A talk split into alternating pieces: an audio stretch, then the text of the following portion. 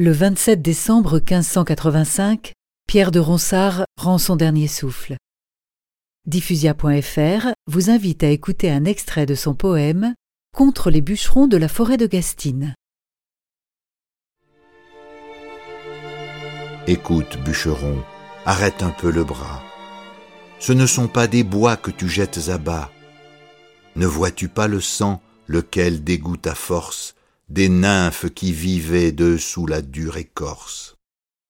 Sacrilège meurtrier, si on pend un voleur pour piller un butin de bien peu de valeur,